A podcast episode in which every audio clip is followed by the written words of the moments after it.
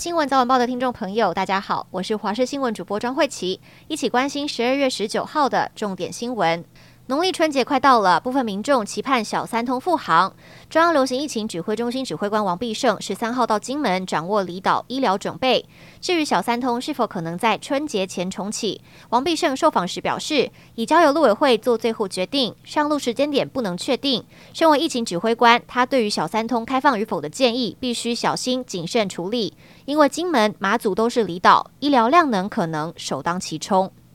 台北市立动物园大猫熊团团十一月病逝，动物园今天说明病理解剖结果，病因是肥胖细胞型新型胶质细胞瘤，是一种原发性脑瘤，也是团团癫痫的原因。动物园表示，中国四川成都也有因此病死亡的个体，但专家认为基本上不会遗传。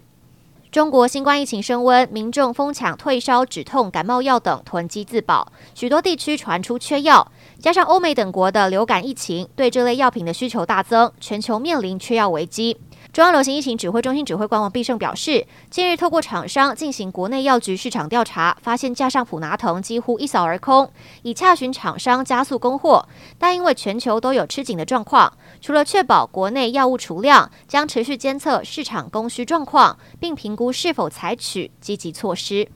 美国媒体报道，根据美联社统计，包含阿拉巴马州、爱达荷州、马里兰州等至少十四个州已下令禁止 TikTok。十二月七号，印第安纳州还起诉 TikTok，这是美国第一个对 TikTok 采取司法行动的地方政府。十三号，美国共和党籍联邦参议员卢比欧提出，主张全美严禁中国影音分享软体 TikTok 的反中共社交媒体法草案。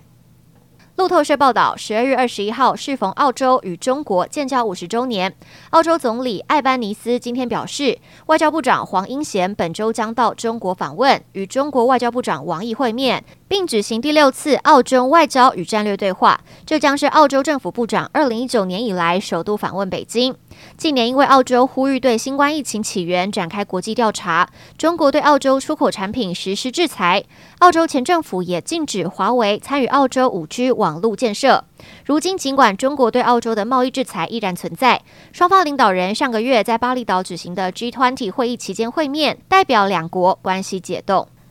周末历经今年首波寒流，今天起气温回暖，不过日夜温差大。要注意的是，气象局提醒，由于辐射冷却影响，持续针对新竹县市以南至台南市发布低温特报，提醒各地早晚天气非常寒冷。今晚至明晨西半部地区及金门有局部十度以下的低温发生。而星期三起又有另外一波强烈大陆冷气团来袭，星期三起的冷空气会是渐进式降温。星期四到星期天低温甚至达到寒流等级，北台湾跟宜兰有可能又出现十度上下的低温，一路冷。到耶诞节，提醒大家出门记得做好保暖。